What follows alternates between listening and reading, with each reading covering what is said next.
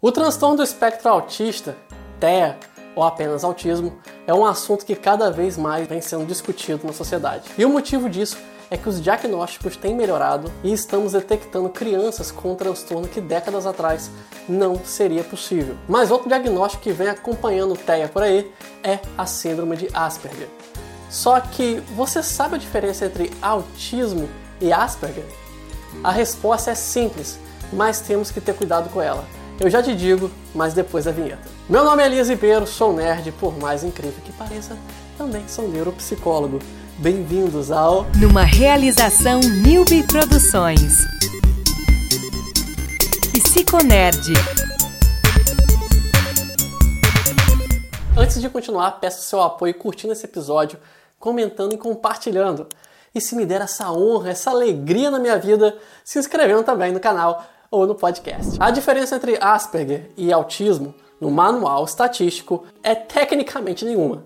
Sim, na classificação atual, desde o DSM-5, o termo Asperger foi removido e a orientação é classificar os diagnósticos de Asperger como transtorno do espectro autista leve, porque o Asperger, no fim das contas, sempre foi um autismo de grau bem leve, bem mesmo. Até um tempo atrás, a grande diferença que a gente notava quando alguém classificava um paciente como Asperger era o período diagnóstico. No autismo, é possível observar comprometimento global no desenvolvimento da criança antes dos 3 anos de idade, como a fala, como a falta de interesse social, comportamento estereotipado, dificuldade para começar a andar, falar e etc. O Asperger era aquela criança que demorava mais tempo para apresentar essas dificuldades.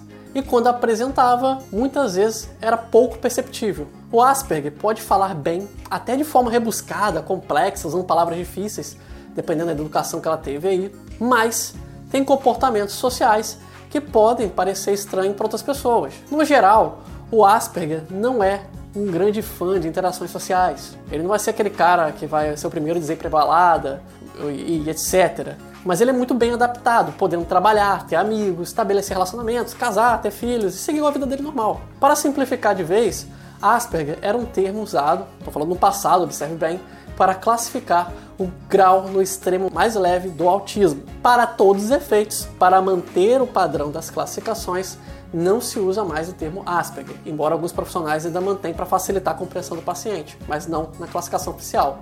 E sim, o correto é transtorno do espectro autista leve. Além das mudanças técnicas, estou falando de técnica aqui, muitos especialistas pedem para abandonar o termo porque existe uma conotação nazista ligada a ele. Mas eu não vou entrar por enquanto nessa polêmica hoje, mas se tiver interesse, eu posso trazer em um outro vídeo o motivo pelo qual estão pedindo para abandonar esse termo. Se tiver interesse também, posso fazer um vídeo falando sobre TEA, com mais detalhes, mais específico. Bem, pessoal, é isso. Eu espero que essas informações ajudem você. Converso melhor com vocês também nos comentários. Meu nome é Elias Ribeiro.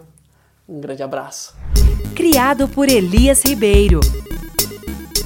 Com trilha sonora de Kevin MacLeod.